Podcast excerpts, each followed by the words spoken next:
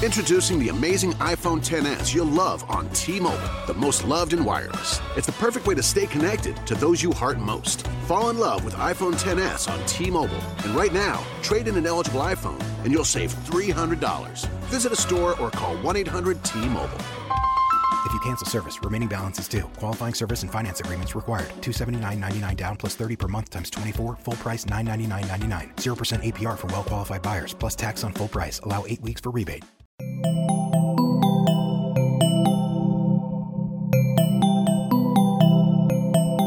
Estás escuchando Posta, Radio del Futuro.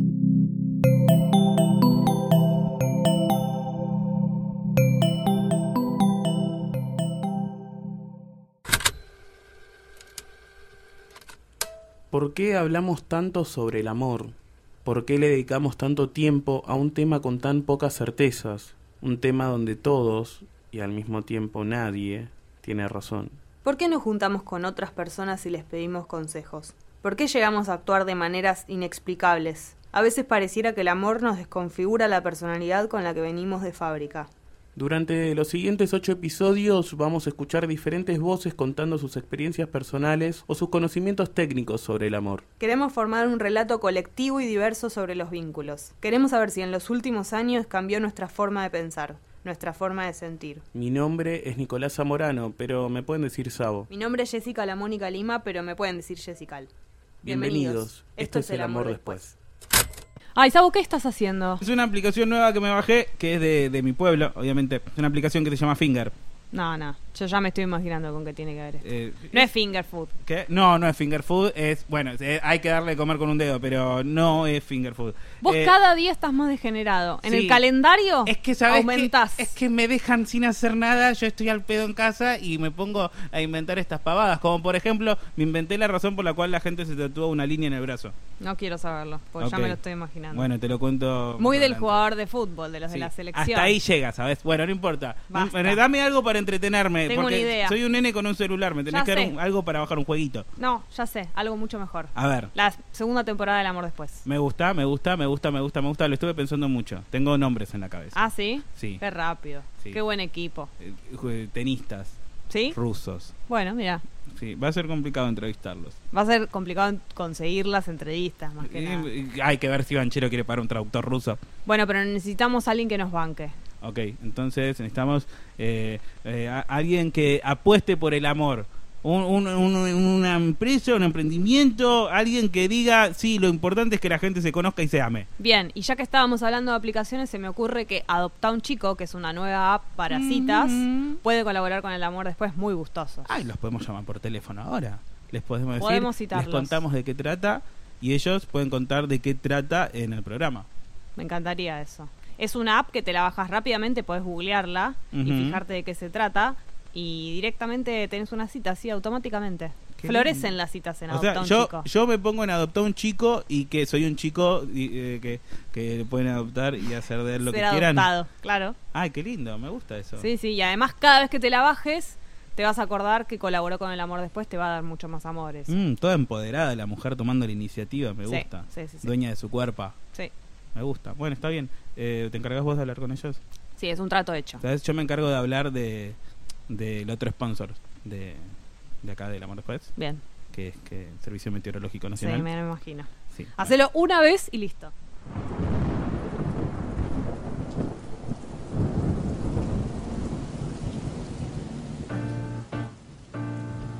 Oh, oh, oh.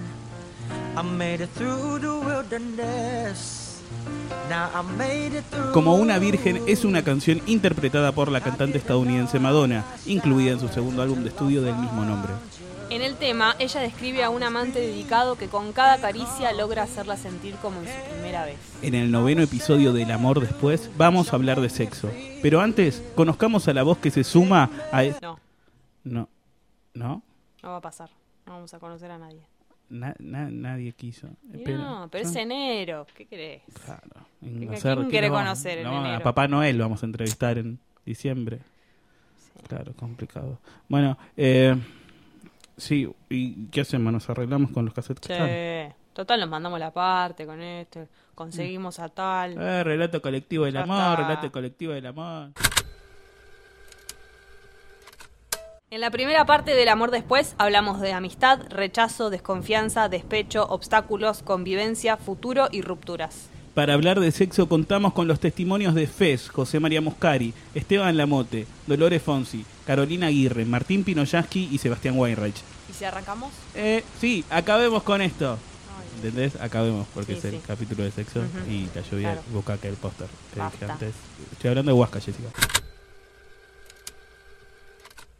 El- yo no le creo a nadie que haya tenido un primer encuentro sexual mágico y hermoso e inolvidable y dulce. Las primeras veces estoy seguro de que siempre son feas, de que siempre estás nervioso, de que siempre sentís que lo estás haciendo bien o mal y, uno siempre, eh, o para mí, la mecánica es coger, disfrutarlo lo más posible el acto sexual, intentar hacer la mayor cantidad de cosas para llevarte un montón de cosas lindas y acabar como un premio mayor. La primera vez que yo cogí, cuando acabé, dije, menos mal que acabé, loco.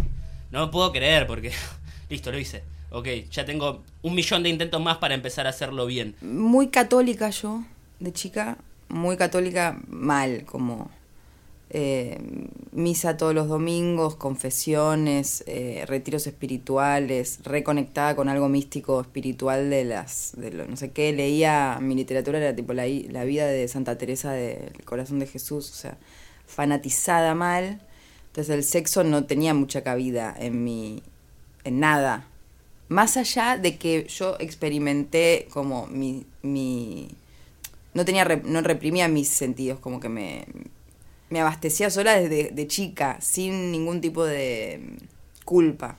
Pero el tema con el otro me se me complicaba. Y me puse de novia a los 14 con uno que también era virgen. Tenía 16 él o 17 y tardé tres años pobre hombre pobre hombre La primera vez con una mujer estuvo buena. Y la primera vez con un hombre estuvo muy buena porque estuvo completa. En ese sentido, yo siento que hasta los 20 años que estuve con mujeres, eh, estaba bien sexualmente, pero había algo de la completud emocional que no me pasaba. Y la primera vez que yo estuve con un hombre me di cuenta que había algo de lo sexual que funcionaba bien, como con las mujeres, pero además había una completud emocional a la que yo llegaba que con las mujeres no me había pasado nunca. Eh, o sea que en ese sentido, a pesar de que hablemos de sexualidad, eh, siento que la completud emocional es súper importante para lo sexual, incluso en algo que sea ocasional, no hablo de una pareja, digo, en ese sentido como que, digo, la, la completud, en mi caso particular, que soy gay y que, y que me reconozco en la seducción con un par o con un igual, me parece que esa, esa idea de la completud es muy importante para mí. Tenía 13 años, me trajo un primo de Medino a debutar a un departamento en la calle Suipacha. Me acuerdo el piso era primero H, no me acuerdo la altura. Y mm, un departamento. Y vine yo con otro primo, mi primo tenía 12. y mm, pasé y había una chica y bueno, me saqué la ropa. Puedo decir, me chupó la pija. me chupó la pija, no sé qué. Empecé a coger así como con las manos apoyadas, y cuando le quise tocar las tetas me dijo, no, me tenés que dar 5 pesos eran en ese momento, año 91, era un montón de guita. Tipo, como si ahora te piden, no sé, 500, ¿entendés? Posta esa relación. Y no tenía yo plata, tenía la plata justa para ir al pamper después y el polvo y el pamper. Y saqué las manos y las puse al costado y seguí, seguí cogiendo con las manitos apoyadas así. Esa fue mi primera vez, horrible. Aparte, eh, como el sexo oral me lo había practicado sin preservativo como durante tres años, tuve seguro que tenía sida. Seguro, tipo. Estaba convencido. Iba a la iglesia, me tiraba agua bendita en las venas. Estaba desesperado. Después a los 16 me, me animé a decirle a mi papá y me acompañó a hacer un, un análisis y justo ayer hablaba de esto y a mi hermano le pasó algo, perdón, pero me voy de tema, le pasó algo parecido cuando éramos re del campo, ¿viste? Y vino al hospital italiano y se hizo un HIV y le dio negativo y pensó que, negativo es que estaba todo mal, ¿entendés? Estaba con mi vieja y estaban los dos re preocupados, tipo medio escándalo en el pasillo. Y para, pararon un médico y le dijeron, doctor, doctor. Y dijo, no, negativo es que no tenés. Pero también yo hubiera pensado lo mismo. Negativo, todo mal. Todo, todo negativo o positivo. Negativo es que salió algo mal. Bueno, nada. Esa es mi historia con, al comienzo. Eh, pero de qué era, Eh, estaba diciendo lo de... Ah, bueno, la primera vez, eso sí. Sí fue con, con esa chica, no me acuerdo de cara. Fueron varios intentos mi primera vez. Fueron como cinco, no sé. Eh, éramos los dos vírgenes. Eh, estábamos en el colegio. O sea, íbamos al colegio, no es que sucedió en un aula. Eh, entonces fue como medio, como todavía como una cosa medio borrosa en mi cabeza, ¿no? como que, cómo fueron esos intentos, medio que los reprimí porque eran como- fueron medio traumáticos. Que no, no, no saber cómo funcionaba y no, que no sé, que no funcione, que no funcione, que no funcione, hasta que tu- un día lo logramos. Eh, pero creo que toda esa relación fue como una, un- una primera vez constante, como que nunca terminábamos de, de hacerlo bien. Por eso recomiendo siempre que desvirgarse con alguien que ya lo haya hecho por lo menos una vez antes. Mi primera vez, em, yo tenía un novio y no sé por qué yo no quería coger, pero no quería, no quería, no había ninguna forma y él ya estaba muy hinchado en las bolas. Entonces todos los fines, toda la semana me, volvía loca con el tema y toda la semana yo le prometía que íbamos a coger y el fin de semana me arrepentía. Todas las semanas. Eh, una vez lo hice un té, lo entramos todo y después me arrepentí, me puse a llorar y que no quería coger, no quería coger. Me terminó dejando por este tema y porque nos peleamos, pero un poco por este tema. Y eh, llegaba mi cumpleaños, que no voy a decir la edad, eh, y lo llamé por teléfono, ya habíamos cortado, y le dije, bueno, está bien, vamos a coger o cosas, pues yo no voy a cumplir tal edad. Eh, tampoco era tan grande, pero no la voy a decir. No voy a cumplir tal edad eh, sin coger. Y nada, y venís a mi casa, no sé qué, vino a mi casa, cogimos, que él no lo podía creer, no entendía nada.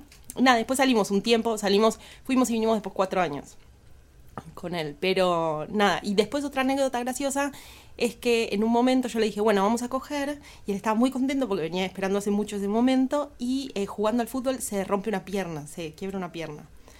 Y entonces le dije, yo no voy a coger por primera vez con un tipo con un yeso hasta arriba.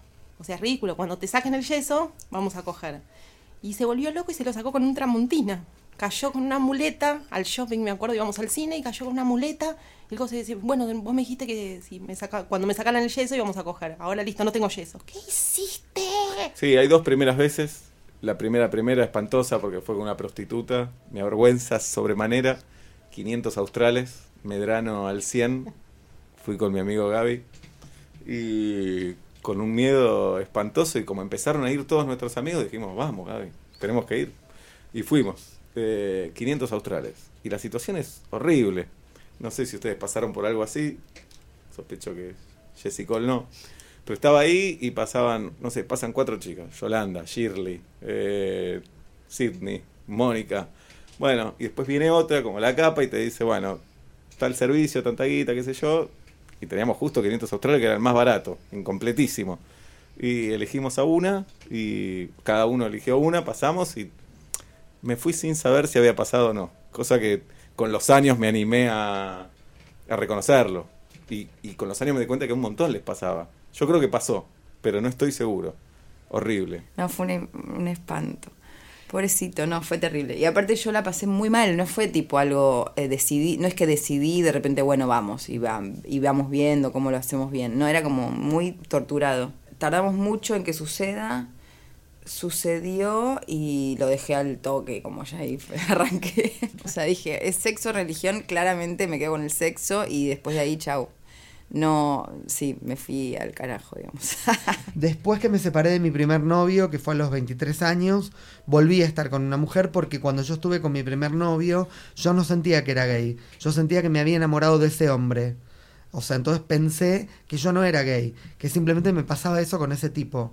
Entonces, cuando me separé de él, volví a estar con una chica y a pesar de que sexualmente funcioné bien, me di cuenta que esa incompletud que tenía antes de conocerlo a él me seguía pasando. Y después estuvo la primera vez gratis, que fue mucho mejor, que fue un verano en San Bernardo, que me fui con mis amigos y Gaby formaba parte de este grupo, y conocí a Lorena. Nombre ochentoso total, Lorena.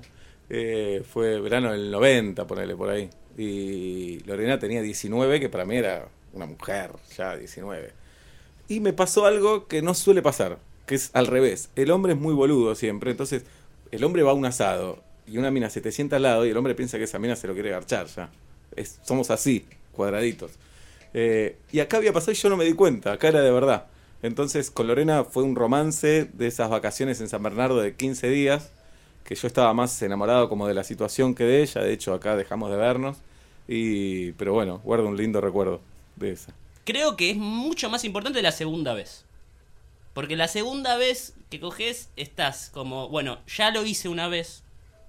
A partir de ahora tengo que empezar a aprender. Entonces la, la segunda vez la recuerdo mejor, la recuerdo como mucho más... Salió mucho mejor, estuvo como mucho mejor maquinada. Creo que la, la, primera vez que lo hice ella no lo disfrutó. La segunda vez sí. Y yo en el sexo encuentro eso. Si la, chica disfruta, yo disfruto más. Pero yo me tengo que. Yo me empecino en que la pase bien porque si no, como que falta algo. La segunda vez que cogí, me acuerdo que la mina lo disfrutó más, se le notó, me di cuenta, lo sentí en el cuerpo, lo sentí en cómo se movía, en cómo hablaba. Y, me acuerdo que me, gustó muchísimo más. Después pasaron, pasó como tres años hasta que volví a, a tener relaciones. Porque en un pueblo de mujeres sabes que lo que tenés que hacer ahí, tipo aposta, apretar un año. Un año de aprete, un año te tocan por arriba de la ropa. No, una, poner un año se divide en todo. Tipo dos meses por arriba de ropa, dos meses sin ropa. Tipo, no, es una pesadilla. No, no, después cuando, cuando estuve con mi novia, los 16, me, me volví loco. Espectacular, sí. Me quedé fascinado hasta el día de hoy. A ver si te acordás de alguna película de sexo, porque yo soy medio pudoroso. Yo con el, con el tema de, de, de lo audiovisual y, y la chanchada no me llevo muy bien. Sí, yo me imagino. veía Resistiré con mamá y cuando venía Pablo Echari con, el, con la pipi en la mano la para, para atacar a, a Celeste Cid, yo me sentía muy incómodo. Aparte, mamá Resistiré no, era, Resistiré no era tan explícito, hubo cosas más explícitas. Eh, el deseo era más explícito. El deseo duró 20 capítulos, Bueno, pero, pero esos 20 hubo capítulos- toda una generación haciendo tela por culpa de Natalia Oreiro. Pero bueno, yo pienso que película, la abanderada película del sexo es nueve semanas y media, obvia, Mm, no sé porque soy joven, ¿cuál es? Es la del striptease, vos ponés en YouTube striptease, nueve semanas y media, Kim Basinger, listo. Ahí ya está, esa es la definición. ¿Y, y, y qué pasa en el striptease? Y es como que está la canción, la de Joe Cocker. Ah, la canción de los striptease. Sí. A, a- a ver, eh, ponela, maestruli. Ay, no, maestruli, que pedirle que la ponga, no, no, no, no va a pasar esto. No vas a hacer un striptease. Mirá cómo te bailo. Vos me pedís que, te baile, yo te bailo. Yo no quiero que te dejes puesto el bombín, te está sacando todo, no quiero que Mirá, sea presente. mirá no, el no, piqui piqui. un piqui piqui, no, va a están- pasar no me están mirando el piqui piqui. Me costó en mis primeros años, por algo eh, psicológico e infantil, me costaba unir el amor y el sexo. Eh, de la mina que me enamoraba no me la imaginaba sexualmente. Eh, me parece que es infantil y machista eso y que ya lo traía no sé de dónde. Eh, y con los años no, se pudo unir y creo que no soy conservador, no soy un loco tampoco, pero vamos por todo. No me puedo imaginar estando en pareja y que mi pareja esté con otra persona o viceversa. No me atrae, no es un prejuicio, porque cuando no estoy en pareja soy una persona totalmente abierta en el sentido de que, digo, cuando yo no estoy en pareja no soy fiel a nadie más que a mí mismo. Pero la verdad es que cuando siento que encuentro una persona con la que quiero estar y quiere estar conmigo, hay algo de lo que me gusta construir con esa persona que tiene que ver con el nosotros, que no incluye a otros. Eh, al contrario, que la idea de incluir otras personas me desmotive, me, deserotiza bastante, me arruina la idea del amor. La verdad que todas mis fantasías son bastante naif y bastante... Ya las, no sé, las hice, me parece. Eh, no se me ocurren cosas que no, que no haya hecho que, que me sean como unas fantasías importantes para mí. Eh, sí, no, no, no hay nada ahí como escondido que diga, "Mm, haría esto, pero no sé. No, creo que medio que, que, que esas cosas las fui haciendo y, y son bastante luminosas, no hay nada raro, perverso, extraño. He consumido pornografía desde muy joven en VHS hasta el día de la fecha. Sí, me encanta. Consumo pornografía bastante. Y en el teléfono aparte es fácil. Me gusta, después tengo, como principios morales que me, que me enfrentan a eso, con que tiene que ver con la trata de blancas y la gente obligada a tener que hacerlo, que me pone mal. Eh, entonces hay momentos donde fui como muy adicta al porno y después eh, dejar de, ver durante mucho tiempo. Y ahora es como mm, algo que, a lo que puedo recurrir si necesito, pero no estoy fanatizada.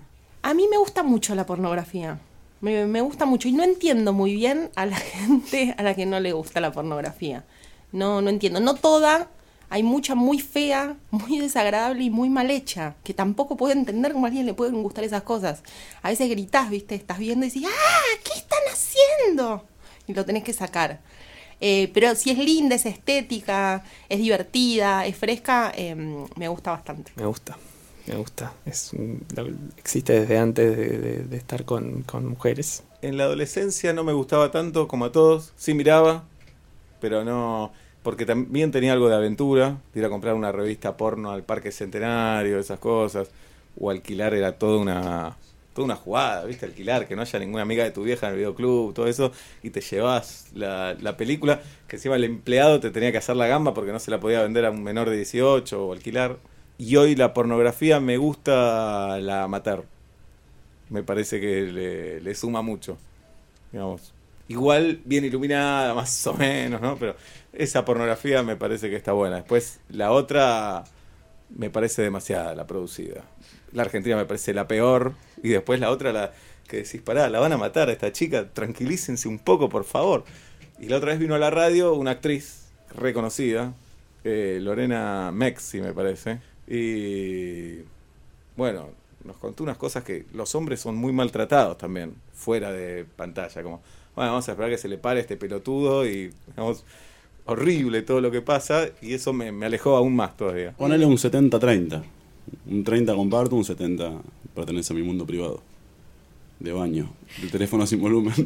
Me gusta mucho la pornografía en pareja y me molesta mucho cuando al otro no le gusta, que me ha pasado, no le interesa mucho. Em, porque me parece muy divertido, me parece como entretenido, me parece un re buen plan. Eh, pero es verdad y me sorprende que hay mucha gente, hombres, a los que no le interesa, por ejemplo, que eso se mete entre, entre, en la intimidad de la pareja. No sé por qué es, no sé si es una cuestión de comparación, no sé si sienten que no es suficiente la relación sexual que tenés, que tenés que traer eso, se los pone inseguros. eh, no sé si sienten que estás mirando otra cosa, no lo puedo entender, me parece absurdo y conservador y ridículo, pero sucede mucho. Es, muy extraño mi despertar sexual, espero que no me juzguen por esto. Este, yo tendría unos 11 años, este, ya había tenido erecciones varias veces eh, mientras me bañaba o mientras jugaba con mi pitulina en ese momento, pero eh, ya sabía lo que era el sexo a, a nivel mecánica. Yo sabía que un hombre y una mujer se metían en una cama, algo hacían, que no sé bien exactamente qué, se daban besos, se tocaban desnudos, etcétera, y de alguna manera la mujer quedaba embarazada. En mi pequeña mente de 11 años funcionaba así y cada tanto el pito se me ponía duro por algún motivo que no encontraba explicación. Bueno, teniendo en cuenta ese escenario, yo estaba en mi habitación de, cuando era chico viendo Chucky 2. Y Chucky 2, eh, básicamente a, Chucky vuelve a la casa del niño que siempre atormenta, que no sé por qué siempre se la agarra con el mismo pendejo. que ya es una casa adoptiva porque los padres del nene ya están muertos.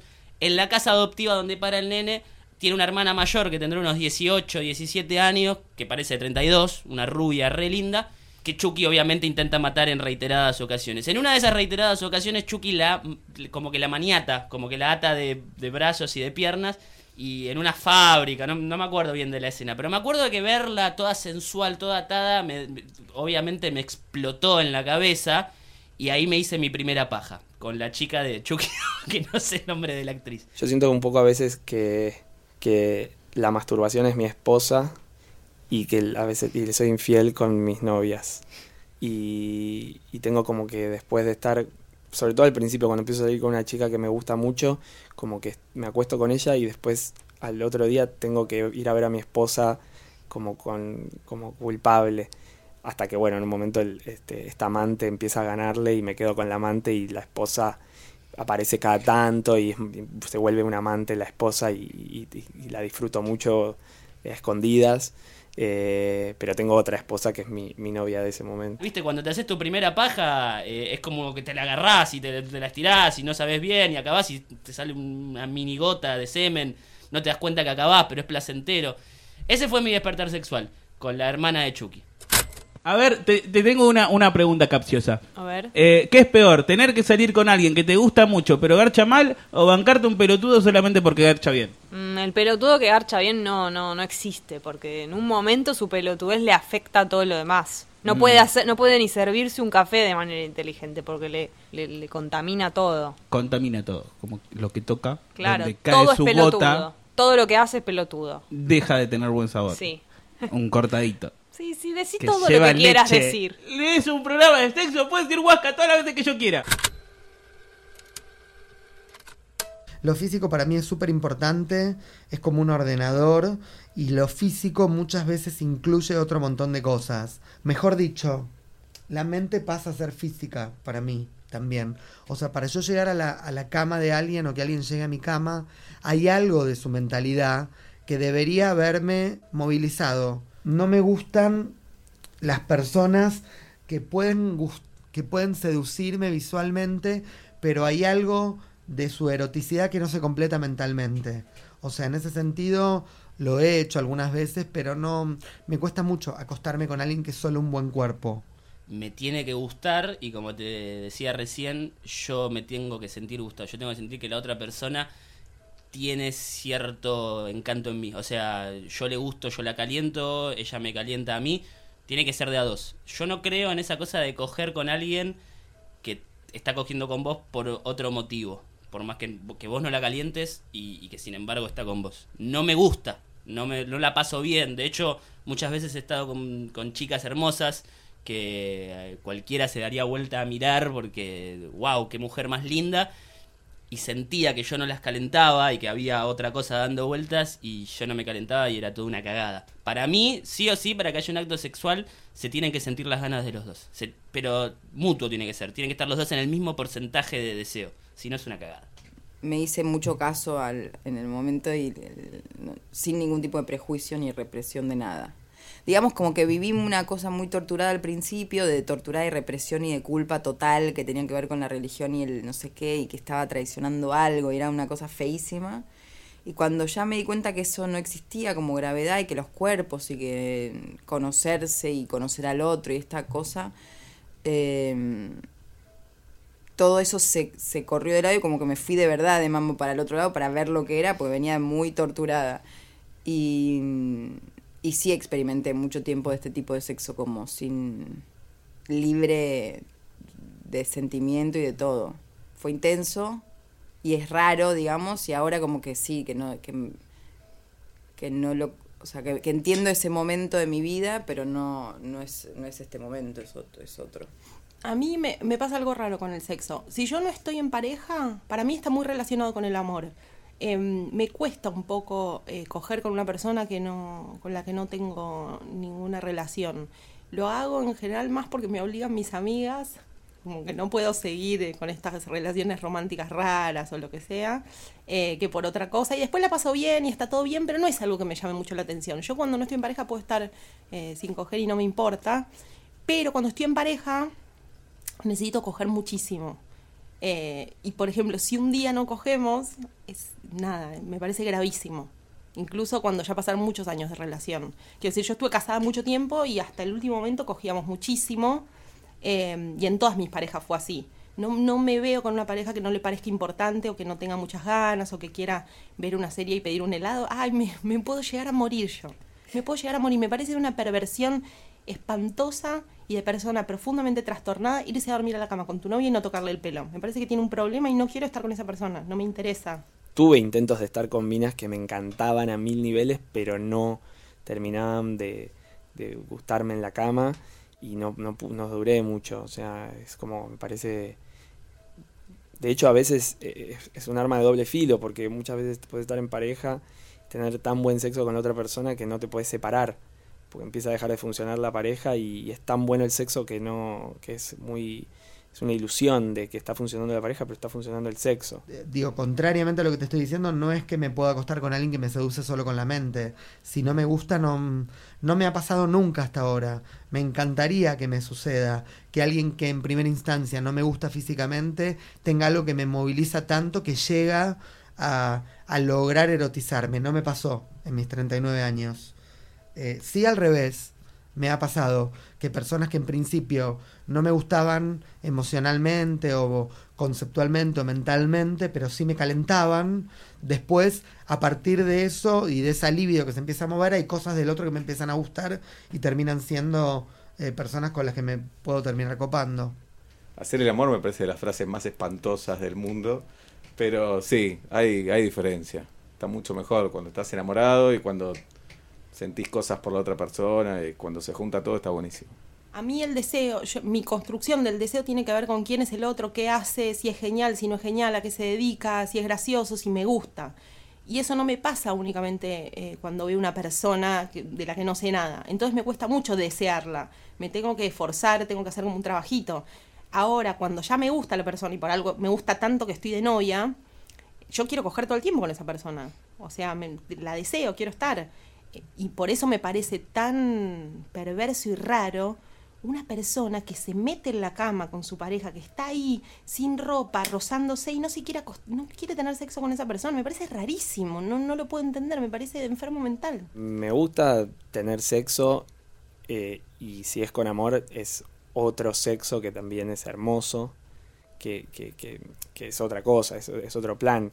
El sexo por sexo me gusta, sí, lo- me gusta hacerlo, pero cuando es con amor es como... Eso es lo difícil de cuando te separás y empezás como a, no sé, tener sexo ocasional y, y- y no hay nada involucrado más que el sexo. Es un poco choqueante las primeras veces, pero creo que después uno lo trasciende y podés hacerlo y después vuelve a ser vacío. Y después conoces a alguien que te gusta y entonces empieza a volverse más complejo el sexo y es más interesante. Ya está. Y sí, Rapidísimo, se me pasó volando esta vez. sí, tristemente no es la primera vez que me lo dicen. Lo que pasa es que teniendo tan poquitos testimonios se hace mucho más corto. Sí, y yo no te quiero poner mal, pero ya no nos quedan declaraciones de Muscari. Lo que pasa es que es un extinguido más. Sos muy gracioso, ¿sabes? Ahora vas a hacer chistes fáciles. Yo te recuerdo que esta dupla, vos sos linda, yo soy gracioso y así nos manejamos. Pero si querés, para pasar este momento horrible que me hace pasar, vamos a escuchar las declaraciones de Muscari. Sus últimas palabritas antes de irse, cuando le preguntamos qué no es el amor. El amor no es conformismo. Bueno, para el siguiente episodio vamos a tener que tener más voces, sí o sí. Mm, Ok, yo tengo un par de nombres en mente. A ver, quiero escuchar. Eh, quiero a María Carámbula, Sí, a Gonzalo Heredia, ok. a Julieta Silverberg, Sí, a Darío... Stan Rider. eh, gracias. Sí. A Nati J, Ah, bueno, todo querés. Sí, quiero, quiero, quiero que los WhatsAppes, quiero que armes un grupo de WhatsApp y, y- El señorito quiere. Sí, Quiere el y señorito. nos vamos a mandar memes por ahí. Nos vamos a mandar memes. Ningún meme vas a mandar. Voy a mandar el emoji de la mamadera a toda hora, a Sí, cualquier a hora. Darío. Sí, la manito, el emoji de la mamadera y las gotitas. Muy bueno lo tuyo. Fino, como en todo este episodio. Escucha todos los episodios del Amor Después en Spotify a través de cualquier dispositivo móvil o descargar la aplicación de posta desde las tiendas de iTunes y Android.